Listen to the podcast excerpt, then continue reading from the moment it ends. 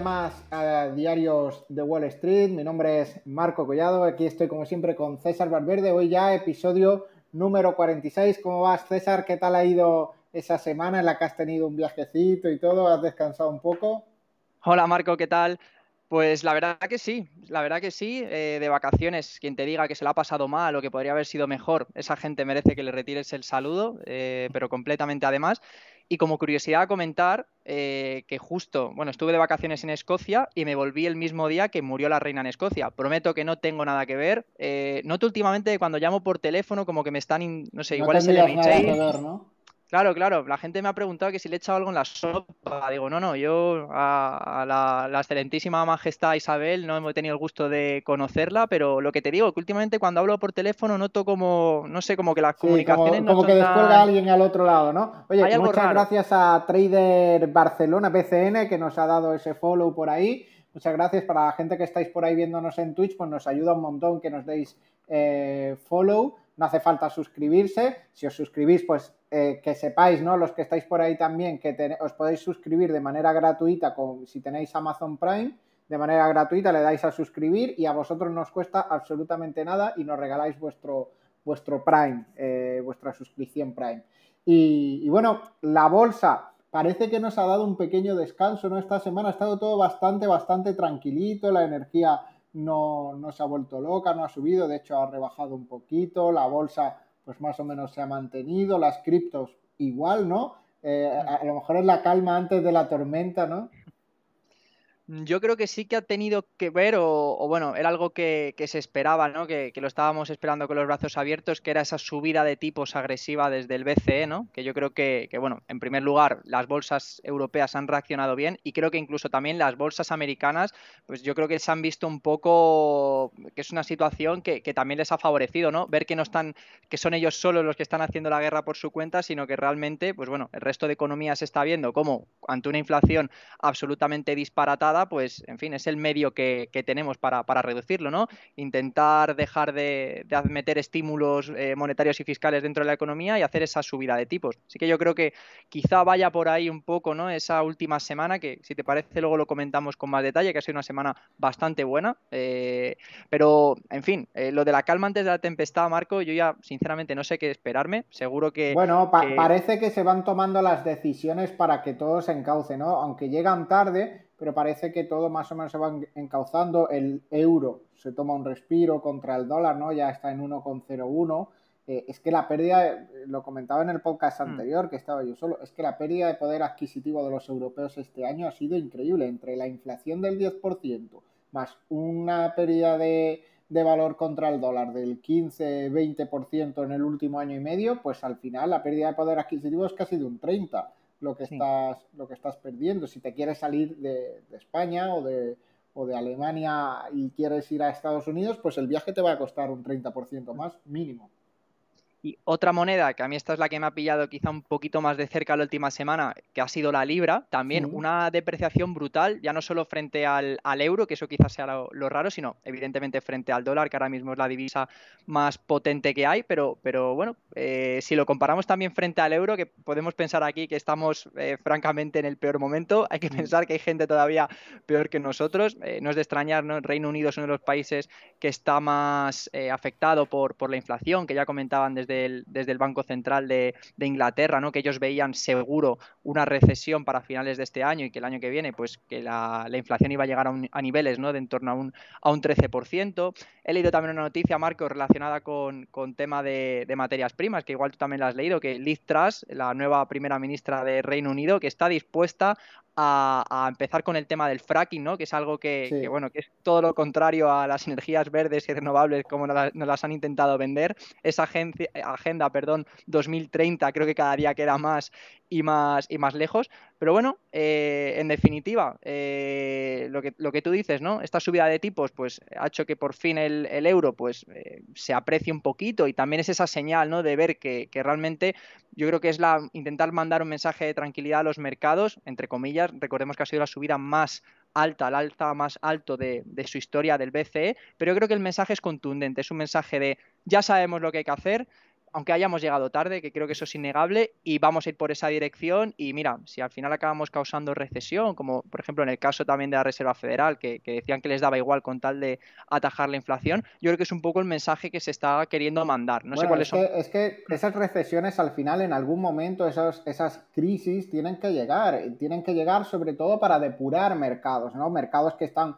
muy recalentados, como por ejemplo el mercado de la vivienda, que estamos viendo como hay ciudades que lo comentábamos hace dos o tres podcasts, creo que te lo, que te lo mm. comenté, que por ejemplo en Canadá, en ciudades como Toronto y Vancouver, eh, los precios habían alcanzado límites estratosféricos y había estudiantes eh, universitarios eh, viviendo en albergues para gente sin techo, ¿no? Porque no tenían dinero para pagarse lo que costaba una habitación en esas, en esas ciudades. Y yo creo que todas estas recesiones, estas crisis nos van a servir para depurar sectores que puedan estar inflados como este o como por ejemplo el de la energía, ¿no? Si hay una recesión, pues menos consumo de energía y demás. Y lo que dices de la nueva primera ministra de Reino Unido, pues está muy bien hablar, pero tú de la noche a la mañana no te pones a sacar eh, petróleo a través de, fracking y menos desde el Estado, ¿no? Desde el Estado tú puedes licitar, pero luego tiene que ver lo interesante la empresa que lo haga. Y a lo mejor para esa empresa es más interesante estar sacando petróleo de otro lado que irse a sacarlo del Mar del Norte, eh, de una zona que pertenezca a Reino Unido, porque a lo mejor le cuesta a, 70 dólares sacar ese petróleo y hay otro sitio donde lo saca a 40 dólares de coste, ¿no? Hay que ver también si es rentable, porque el petróleo ya va bajando, ya va bajando y ya vemos el, el futuro del Bren estaba en torno a 93, 94 dólares, pero si te miras a más adelante, a 10 meses vista, ya estamos en los ochenta y tantos dólares, que ya son precios muy parecidos a los de antes de, de la pandemia. De la pandemia, no, de la guerra, perdón. Sí, no, y lo, que tú dices, que esto no es algo inmediato, esto no es cojo el grifo, le, doy un golpe de muñeca y ya tengo funcionando mi, refinería, mi extractora o lo que sea, sino claro. Que, evidentemente... Toda, la infraestructura, toda la logística de transporte, no, no, no, eso lleva un tiempo, lleva un tiempo. Es una industria que no, no es abrir una tienda de chocolatinas, no, no la abres en 15 días, la, montas, la apañas y, la abres, no, es más pues complicado ni mucho menos.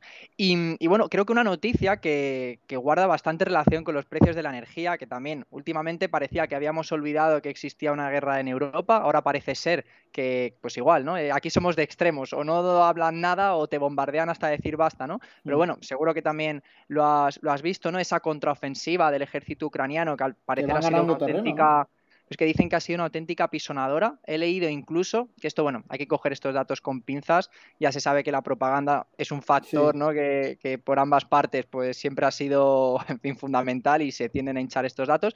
Pero comentaban que habían hecho retroceder al ejército ruso 6.500, sí, 6.500 kilómetros cuadrados. Estamos hablando que dos pasos más y ya prácticamente se, se plantan en... a Rusia. Exacto, exacto. Entonces, Claro, creo que estamos viendo una situación eh, absolutamente anormal. Eh, de hecho, acuérdate, ¿no? Cuando, se, cuando comenzó este conflicto en febrero se hablaba de que en dos semanas eh, pues la guerra iba a estar resuelta. En 10 días Rusia se hace con todo el control de Ucrania y pone un presidente.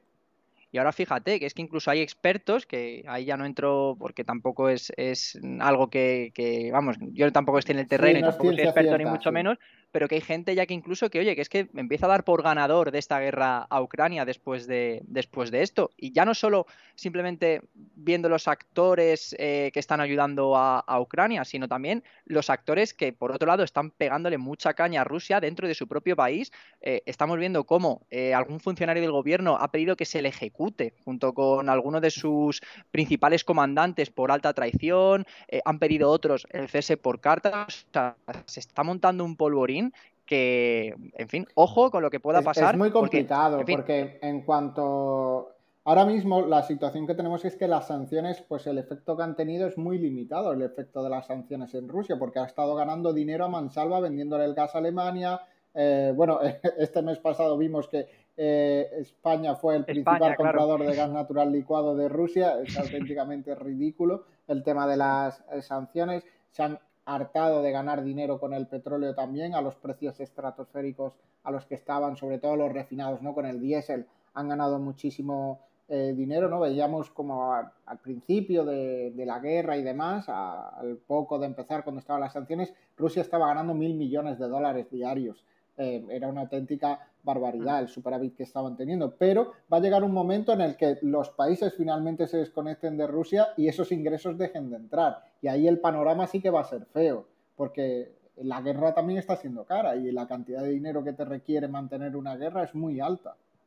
Y estamos hablando de un país que tiene un PIB similar a España y que ya lleva en guerra un año. Encima es una guerra que está lejos de tus fronteras. Bueno, lejos, que no me, refiero, que no es sobre tu propio terreno, sino que tienes que establecer esa línea de suministro, tienes que, en fin, continuamente, pues eh, todo, todo el coste que tiene la guerra, que tampoco vamos a entrar a valorar lo que cuesta un tanque, lo que cuesta un misil, lo que, cuenta la, lo que cuesta la gasolina. No, es que si lo cuentas, es, que, son auténticas barbaridades. Es que eh, sacar un avión a pasear son miles de de, dólares eh, es una auténtica barbaridad.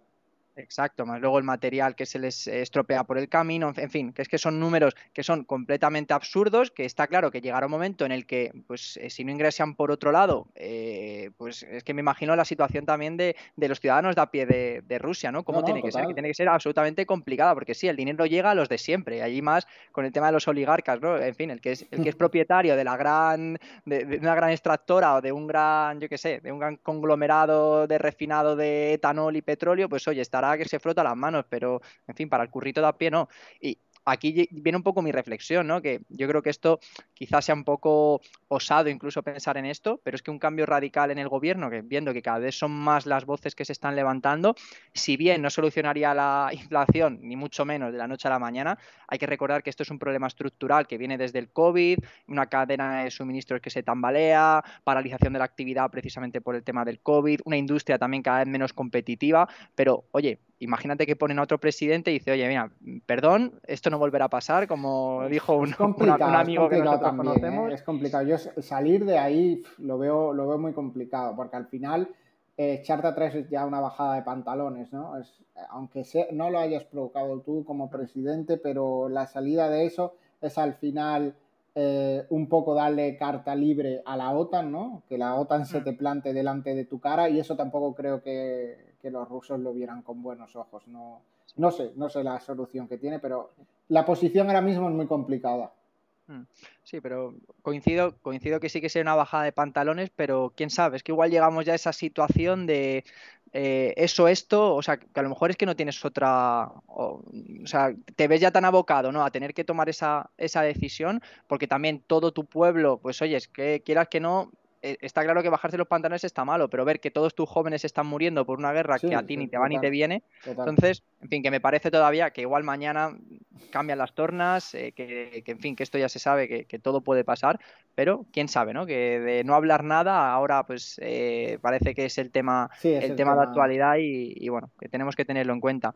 Y Marco, simplemente ya por finalizar con esto, que ya sabes que, que aquí hablamos mucho, pues de, evidentemente es un podcast de finanzas, hablamos de empresas y aquí hemos hablado de empresas armamentísticas que se han visto pues muy beneficiadas de la guerra. Hemos hablado pues eh, las empresas que venden los Javelin o los Stinger como son Lockheed Martin o Rayon Technologies, pero también en la televisión se habla mucho ¿no? de, los, eh, de estos sistemas que se llaman IMARS, que quiere decir Sistema de Cohetes de Artillería de Alta Movilidad, por sus siglas en, estas son en castellano, IMARS es en inglés, y que son eh, lanzamisiles montados en camiones militares, que ya te digo que al parecer está siendo ahora el, arma más revolucionaria de la contienda, y esta empresa, eh, o sea, perdón, y estos sistemas los hace la empresa eh, Systems, que es una empresa inglesa, es el segundo mayor contratista militar del mundo, solo por detrás de Lockheed Martin, y bueno, pues oye, eh, viendo lo bien que funcionan y que seguro que otros países están diciendo, oye, eh, yo también quiero de esto que ha hecho, pues fíjate que un... Quiero, quiero camiones que lancen misiles. Exacto, exacto, ¿no? Pues, pues, bueno, también aquí damos ese punto de vista de empresas que, pensamos que, lo están haciendo bien o que lo pueden hacer bien y ahí tenemos el claro ejemplo de una que, últimamente seguro que los pedidos se les están disparando para que le echemos un vistazo. Pero bueno, vamos a dejar ya de hablar de guerra, que es un tema que la verdad que nos gusta muy poco. Eh, vamos a hablar de otro tema que también nos gusta hablar poco, sobre todo por eh, las connotaciones negativas que tiene nuestro día a día. Voy a hablar de la inflación y fíjate, eh, poco antes de comenzar el podcast se conocían los datos de inflación para España en agosto. No sé si los has podido ver, pero te lo puedes imaginar. Estaba liado y no los he visto. Sí. Pues te voy a dar una noticia positiva y es que la inflación vuelve a bajar por segundo mes consecutivo al 10,5%. Y ahora te voy a dar otra lista de, noticias negativas. Primero, que es una décima más de lo esperado, que es el tercer mes de inflación, eh, eh, de una inflación eh, superior o, igual a más de, o sea, dos dígitos me refiero, por encima del 10%. Por encima del 10.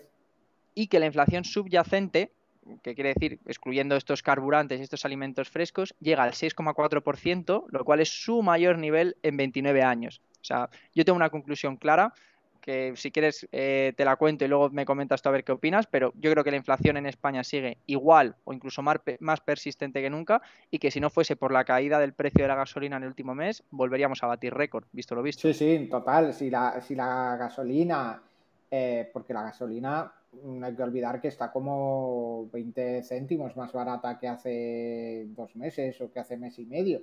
Eh, si tuviéramos, hubiéramos tenido eso en cuenta y demás, mm, vamos, estoy seguro que estaríamos hablando de inflaciones mm. del 13-14%. Y hay que tener en cuenta que ahora llega el invierno. Eh, va a ser divertido, ¿no? Ya lo mm. hemos comentado varias veces, que a ver cómo, cómo nos han preparado los políticos para este invierno. Creo que la medida más significativa que se ha tomado desde España es limitar el aire acondicionado a 27 grados y a partir de ahí, pues con eso yo creo que el, que el invierno ya lo echamos bien. ¿eh? Yo creo que con eso ya, vamos, el aire acondicionado, que el efecto de esa medida habrá sido medio mes, no creo que haya sido más.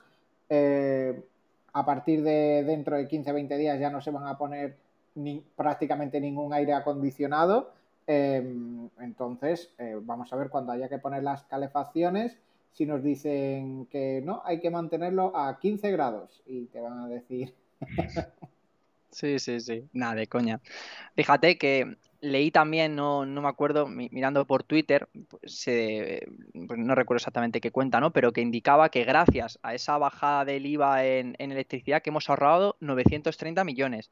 Y cogía Facua y le contestaba a esta cuenta y decía que, sí, que, estaba muy bien, pero que los españoles de media, o sea, bueno, de media en el conjunto, habían pagado, por culpa de, de un mayor precio repercutido con ese IVA, habían pagado 7.900 millones más, por lo que digo, por ese, por ese aumento de precios. Así mm. que si restas estos 7.900 millones a los 930 que nos estamos ahorrando, pues bueno, sigue dando un déficit de casi 7.000 millones abajo, ¿no? De 600, sí, algo así.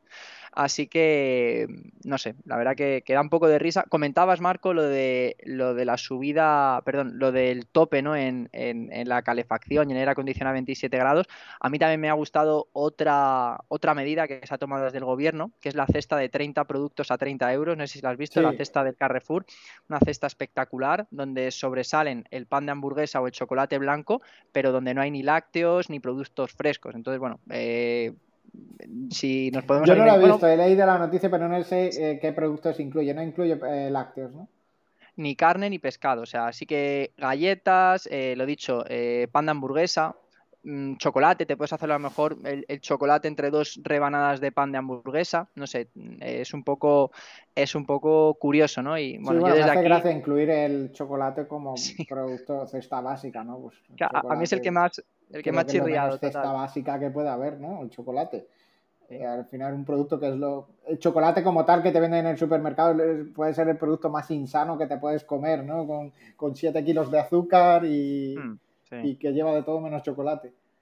Y el pan de hamburguesa también lo metes en una cesta básica. O sea, las hamburguesas son, no sé, o sea, yo entiendo que los huevos, la leche, no sé, eh, las peras, las manzanas, pues oye, pues todavía, pero es que encima estás de algún modo incitando a que, a que comas mal, ¿no? Es un poco... meter pizza a casa tarradellas. sí, sí, sí, total, total.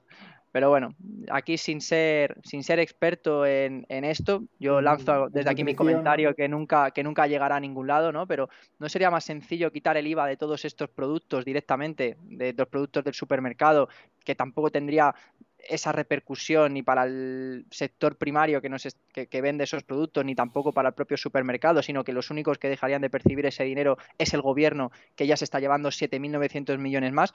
Desde aquí lanzo, lanzo el mensaje, que lo recoja quien quiera. Son ideas que no, que no te van Ahí está.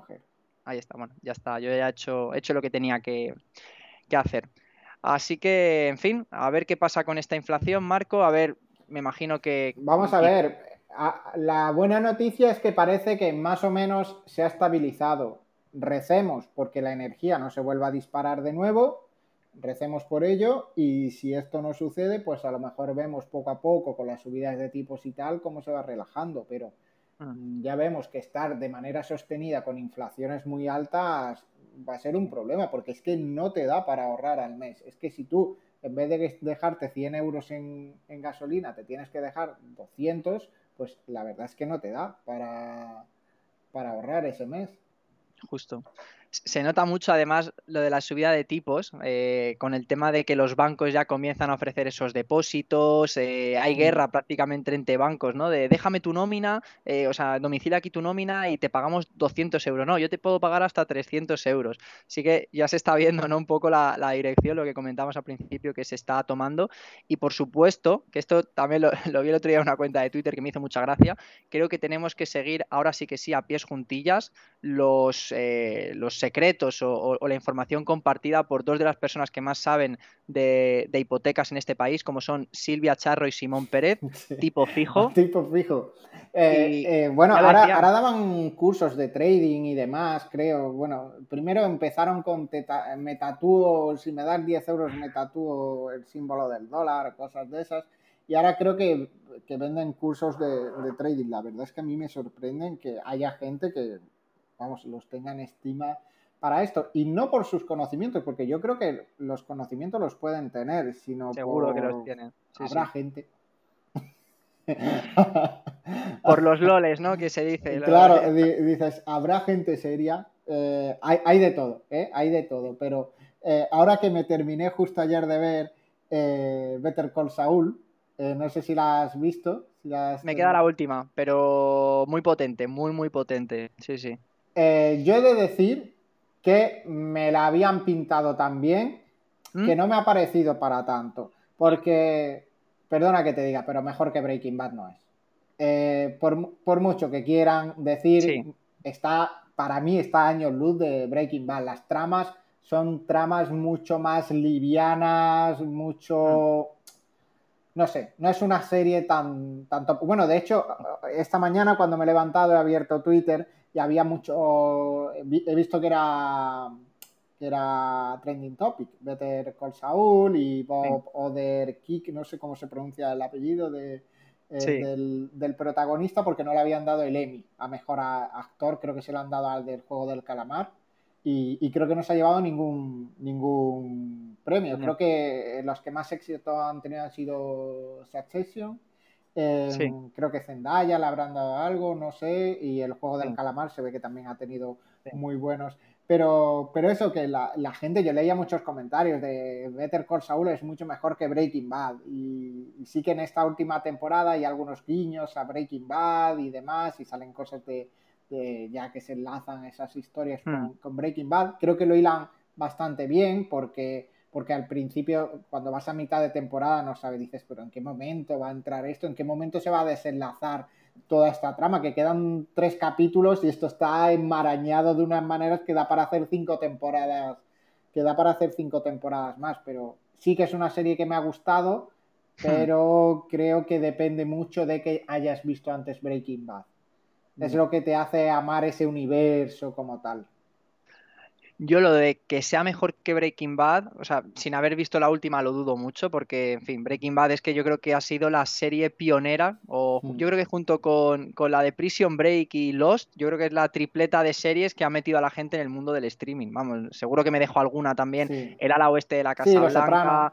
Los Soprano, alguna de estas, The Wire, alguna de estas, pero que Breaking Bad es que son palabras mayores. Sin embargo, diré que a mí sí que me, estaba gustando bastante. O sea que, en fin, ahora ya me has metido el gusanillo, tengo que ver hay una cosa, Hay una cosa, eh, mm. saliéndonos un poquito del tema y hablando de los semis, que también es un tema de actualidad, ¿no? Aquí hablamos de todo. Hay una cosa que la gente estaba como muy enfadada por gente que nos ha llevado eh, premios a estos, en estos semis, como por ejemplo Michael Mando, que es el que hace de mm, eh, eh, Nacho Varga en, Better Call Saul, y, mm. Gus Fring, ¿no? el actor Giancarlo Espósito que hace de, de Gus Fring. Pero es que te duelen los oídos cuando lo ves hablar en español. Dices, ¿por qué cogen a una persona que tiene que hablar en inglés y en español? Y cuando habla en español parece que habla un robot sin apenas intonación. Claro, si el actor hace como que es un actor eh, americano, pues tiene sentido, pero si el actor hace como que es latino y, demás, pues eh, creo que para darle un Emmy, pues tampoco es, ¿no? Bueno, fíjate, eh, eh, recuerdo también el protagonista de, o sea, Pablo Escobar en la serie de Narcos, me parece que es brasileño, y fíjate luego cómo hablaba el castellano, que en ningún momento te podías pensar que no, que no es su idioma materno, ¿no? Claro, y le ponía acento paisa y, demás, claro, pero, pero, estos tíos son un auténtico delito, son un auténtico delito hablando español. Eh, Giancarlo Espósito, Gus Fring, es que no se le entiende, es que, es que yo ha habido veces que le he puesto, lo, he puesto en español, digo, para que lo haga el actor de doblaje, porque es que no entiendo qué es lo que dice. Ya, ya, ya. Porque claro, como no te lo subtitulan cuando hablan en español, bueno, es gracioso. Dejando esto aparte, seguimos con el podcast. Para los que sean fans de Better Call Saul, pues es una serie que yo recomiendo. A mí me ha gustado bastante, tiene tramas muy, muy entretenidas, muy graciosas. Y todo esto venía al hilo de que estos personajes me recordaban bastante a, Saul Goodman, ¿no? Eh, en el tema de vender sus cursos de bolsa y demás, ¿no? De toda la cutrez que les rodea, al final los hace un poco entrañables. Sí, puede ser, puede ser. Es un poco ese personaje, ¿no? Con aire un poco místico. También te digo, creo que no hay mejor vendedor en el mundo que Saul Goodman, ¿eh? Sí, sí, total. Yo le, vamos, yo si hay, hace algún curso de ventas o de, no sé, marketing enfocado a comer, no sé, yo de cabeza que me tiro allá. sí, sí, que vaya el actor y te haga un papel y. Total, total. Sí, está muy, muy bien hecho. Sí, sí. En fin, pero bueno, hablando ahora sí que sí ya de, temas serios, vamos a, pasar a nuestra segunda sección, a hablar de, bolsa como tal. Y, bueno, comentamos al principio, ¿no? Eh, analizando la bolsa la última semana por índices, pues eh, desde el martes pasado, por ejemplo, el SP500 ha aumentado un 4,57%, en el último mes, eso sí, eh, se ha marcado un menos 4,35, así que bueno, lo he comido por lo servido prácticamente. El Nasdaq, también muy buena última semana, desde el martes, más 5,23. En el último mes, eso sí, caída de menos 6,79, caída también estrepitosa. Y el Dow Jones se ha apreciado un 3,31 en la última semana y en el último mes ha caído un 4,51%. O sea que vemos que todavía el último mes ha sido pues un machaque continuo para los principales índices. Y si pasamos a valorarlo por sectores, pues bueno, evidentemente que la última semana, lo decíamos, todos los sectores muy en verde, consumo cíclico más 6,7%, eh, materiales básicos más 6,21%, tecnología más 5,37%, están todos absolutamente en verde y en cambio, en el lado contrario nos encontramos en, eh, mirando las gráficas de, un mes, pues aquí vemos, por ejemplo, tecnología que cae un 5,98%, con su, eh, servicios de la comunicación menos 5,72% y los únicos dos sectores que sí que lo han hecho bien en el último mes ha sido energía más 2,54% y utilities más 2,14%. Y esto, Marco, me lleva pues lo típico, se nota que este fin de pasa mucho tiempo en casa porque está viendo muchísimo Twitter, vuelvo a comentar otra batallita de Twitter que, me he encontrado. Y, bueno, es un año que todos sabemos que es extremadamente raro, me gustaría haber dado el, dato de la persona a la que se lo vi, pero es cierto que no, que no recuerdo, pero bueno, habría una pequeña eh, reflexión ¿no? de cómo este año, de enero a, agosto, ha sido el peor año desde que se tienen registros de la cartera, la cartera equilibrada, ¿no? Esa cartera que, en muchos casos, pues para la gente que, que, comienza a invertir o gente que no quiere mucho riesgo, pues eh, bueno, comentar en qué consiste la cartera equilibrada, ¿no? Es un 60% acciones, 40% bonos, y de este modo, pues reduces la volatilidad y te adaptas al entorno macroeconómico que existe en ese momento, ¿no? Es pues como algo muy, muy sencillo y que realmente, pues pues, pues, bastante lineal, ¿no? Que, ¿no? Mm. que no te va a dar ningún tipo de infarto. Pues bueno, resulta que ha sido el peor año con diferencia, eh, menos 14%, Fíjate, el segundo peor año fue en 2022 con un menos 9% y el tercero peor en 1982 menos 5%. O sea, es que es un año raro, complicado, extraño a más no poder y, bueno, aquí tenemos otro,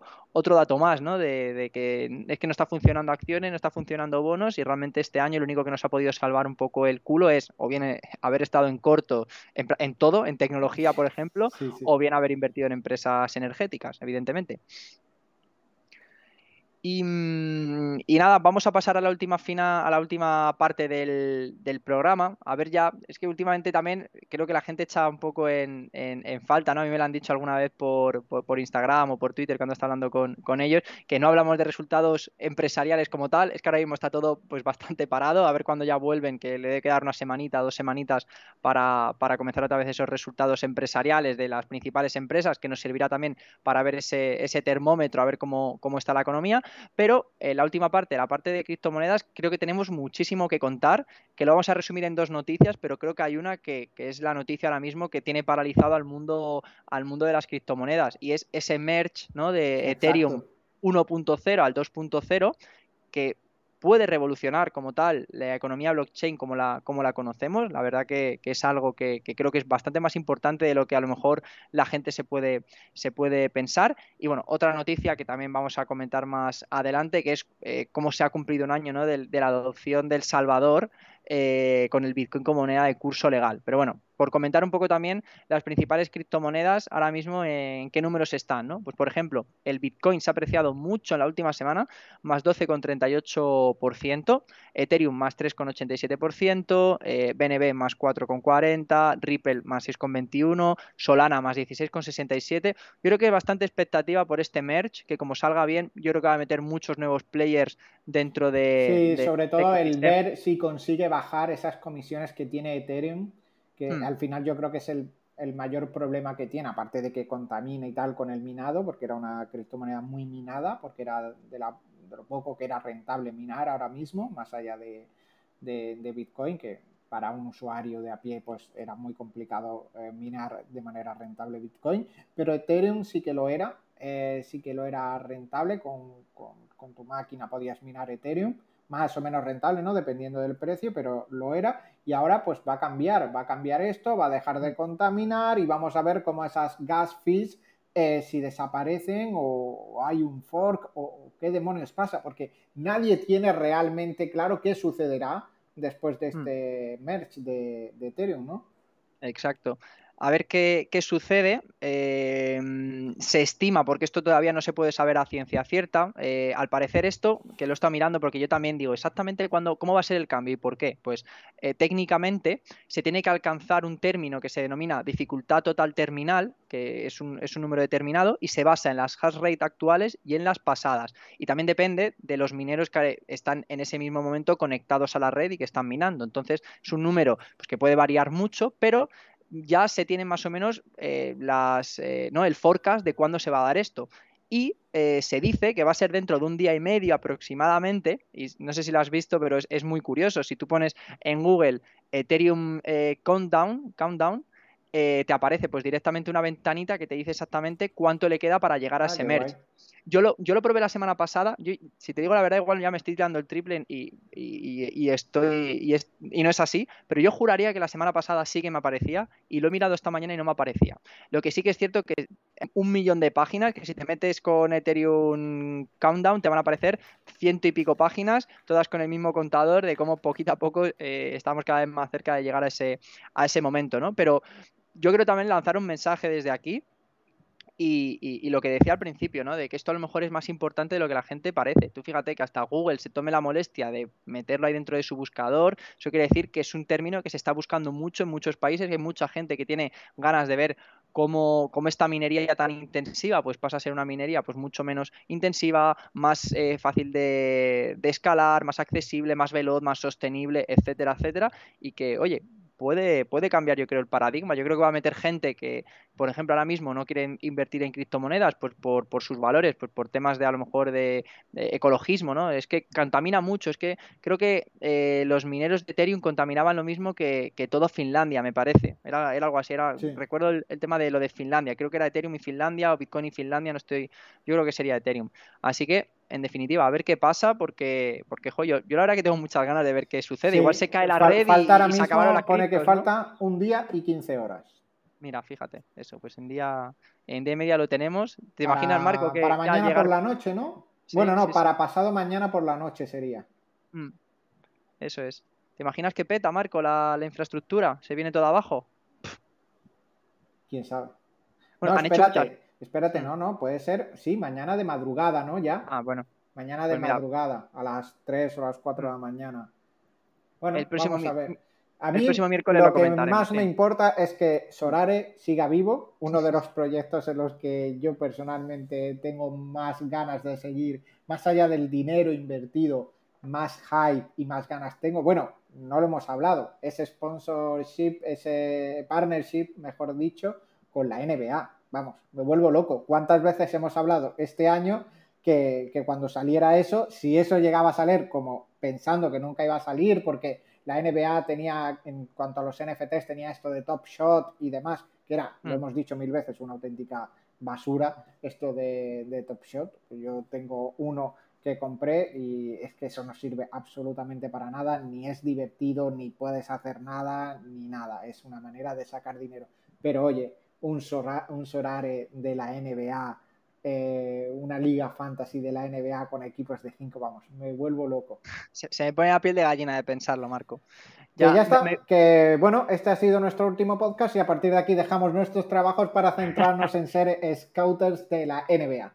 Sí, sí, me voy a bajar al parque ahí con una bolsa de pipas y el primer chaval que vea que meta dos triples ya le voy a empezar a comer la oreja, que ya que quiero sus derechos de imagen. Bueno, el, básquet ahora que está como súper de moda, ayer Ibai que organizó este torneo 3x3 de, streamers, estamos con el Eurobasket también, con, con Jokic que lo han eliminado, ¿no? Italia se lo ha cargado a, a Jokic.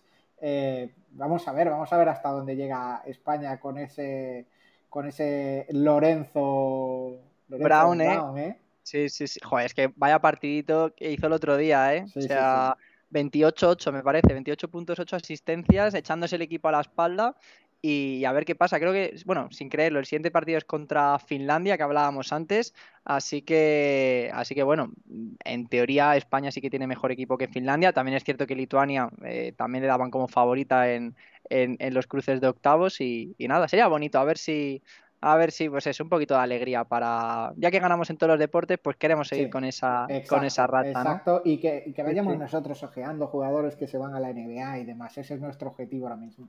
Exacto sí sí total. Así que nada por finalizar simplemente vamos a hablar del Salvador que en fin creo que si alguien de Salvador nos está escuchando igual agacha agacha un poco la cabeza cuando contemos estos datos y es que muchas cosas han han cambiado los últimos 12 meses.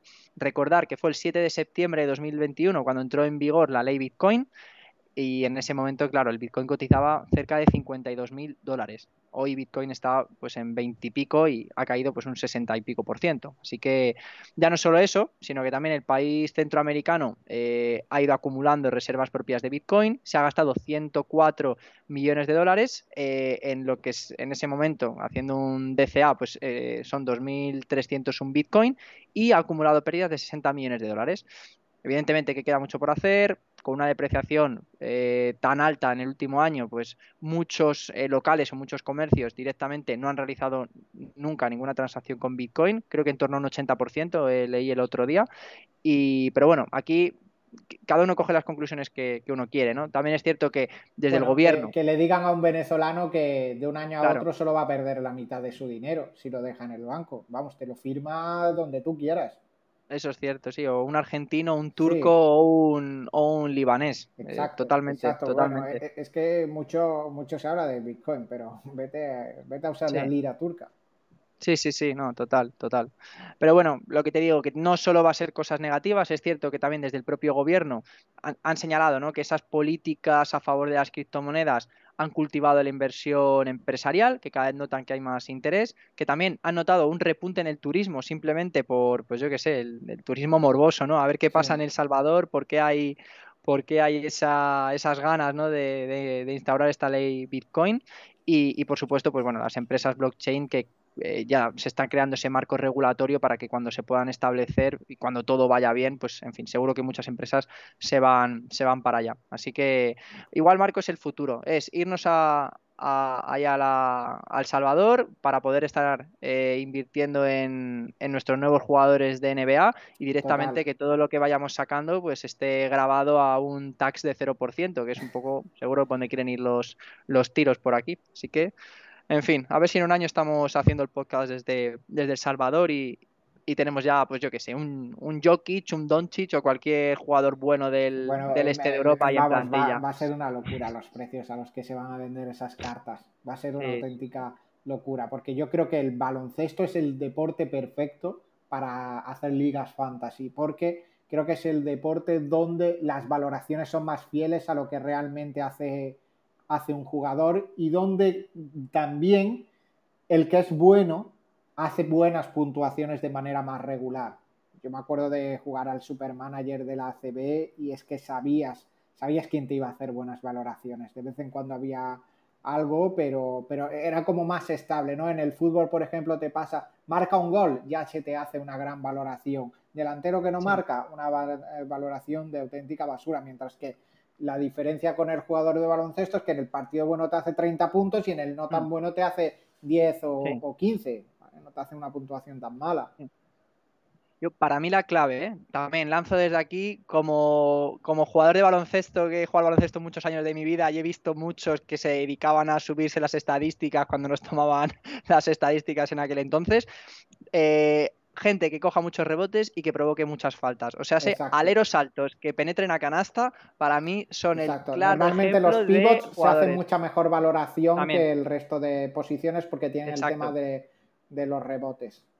Sí, sí. Yo lo digo sobre todo, los pibos también suelen ser más caros. Yo en el Supermanager siempre tiraba por ahí, por el típico alero. Fíjate, Carlos Jiménez no metía ni un punto el tío, pero que acababan cada partido con cinco faltas provocadas, siete rebotes y ya se te iba a 20 de valoración y, parecía que había pasado de puntilla. Pero lo que tú dices, que también es hay, muchos jugadores así. Yo creo que es lo ideal. Son jugadores que no lucen tanto, pero luego en valoración lucen mucho. Yo me acuerdo en, aquella época, un, el base de Gran Canaria, creo que era, Mario Fernández era un jugador que hacía 5 o 7 puntos por partido, pero te acababa dando 8 o 9 asistencias, no perdía casi ningún balón y te hacía 2 o 3 robos por, por, partido y te cogía tus 4 o 5 rebotes también. Es decir, que al final acababa siempre con veintitantos de valoración, pero parecía mm. realmente que no era tan bueno porque no marcaba muchos puntos. Y tú en Granada tenías a Curtis Borchardt. Bueno, yo Granada es, que tenía creo el que. más motivado de toda la, ACB, o sea, tenía, e, bueno, era una mina. Tenía muy buenos jugadores en cuanto a valoración el Granada. A lo mejor los resultados pues, no eran de equipo grande, aunque no queda. Cuando estaba. El Granada desapareció en aquel momento, que ahora vuelve a estar en la ACB, pero desapareció por problemas de deudas, no porque el equipo ah. porque el equipo fuera mal, pero tenía jugadores que se hacían pedazos de valoraciones como Andrea Pechile. Andrea Pechile eh, era cada, era algo más irregular, pero se hacía 30 de valoración. Joe Ingles, que lleva un montón de años en la NBA. Eh, bueno, Curtis Borchardt, que, que una auténtica eh, locura, pero, pero vamos, ha tenido muchos jugadores, eh, que, que, era Nico Janela, que era base también, este tipo de base también de muchas asistencias, que se hacía buena valoración. Tenía muy buenos jugadores el Granada. Sí, sí, sí. sí. Pues nada, a ver si también sacan Sorare ACB, que será el siguiente bueno, paso. No me extrañaría, no me extrañaría. Igual que tienen la segunda división, seguro que hacen algún acuerdo con la FIBA y te meten ahí. Y eso ya sí que puede ser una, locura total. Totalmente. En fin. Pero bueno, eh, yo creo que ya por hoy, Marco, terminamos. No sé si quieres comentar algo más. Nada, muchas gracias a la gente que nos hayan escuchado, que no me deje esto. Mañana tenemos evento en Barcelona, estaremos César y yo eh, por allí ya no quedan entradas, la verdad. Eh, lo estoy comentando, pero no quedan entradas, pero lo digo para que el siguiente que hagamos en Barcelona, si nos escucháis desde Barcelona, que os vengáis, saludéis y demás. Y si de verdad, de verdad queréis ir, escribidnos por si pudiéramos hacer algo. No depende de nosotros porque tenemos, eh, depende de, de Mafre. he dicho torre, Concepsa. es que siempre que pienso Torre Mafre, se me viene a la cabeza Torre Cepsa el, logo rojo, ¿no? claro, al final eh, lo, confundo, ¿no? Pues es con Mafre. Eh, y, bueno, estaremos por allí. Eh, será una horita y media hablando de, del entorno macroeconómico actual y demás. No seremos César y, yo los ponentes, será una persona de, de Mafre. Y, lo dicho, si os queréis pasar, escribidnos a ver si os podemos meter, porque tienen un protocolo bastante estricto de que hay que pasar los DNIs dos días antes de quién va y quién no va. Así que nada, muchísimas gracias y nos vemos la, la semana.